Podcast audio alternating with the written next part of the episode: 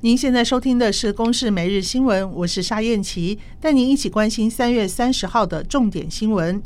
基隆疫情持续延烧，指挥官陈时中表示，要守住基隆，执行首次类普筛的计划。基隆市大约有三十六万人口，筛检对象和人数将由基隆市政府规划，预计一个星期以内完成类普筛，全面围堵疫情。指挥官陈时中说：“就说，准备在基隆做有点类普筛的的哈的这样的一个社区的裁剪。那由中央我们来提供相关的快筛试剂，那由基隆市政府哈能够来进行的发放、统计、回收。”总统蔡英文昨天晚间出席台湾美国商会举办的二零二二谢年饭，期盼和美国商会持续合作，增进台美双边贸易以及投资伙伴关系。他保证政府会尽全力稳定电力供应，在迈向永续和再生能源转型之际，也会进一步强化能源基础设施。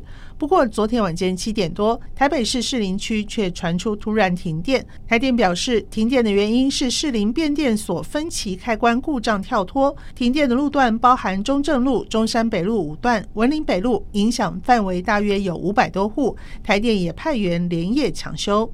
WTT 桌球杜哈球星挑战赛男双、女双决赛，我国都有组合出赛，其中女双的郑怡静和李玉珍组合对上日本组。最后直落三局吞败，只收下亚军。至于男双组合林昀儒和廖正挺，面对德国组合大战五局，可惜最后关头连续失分，错过两人今年的第一个冠军。至于林昀儒和郑怡静的混双组合，则在混双四强赛只花了十八分钟就拍下对手，连续三战闯进决赛。三十一号将要挑战连两战夺冠。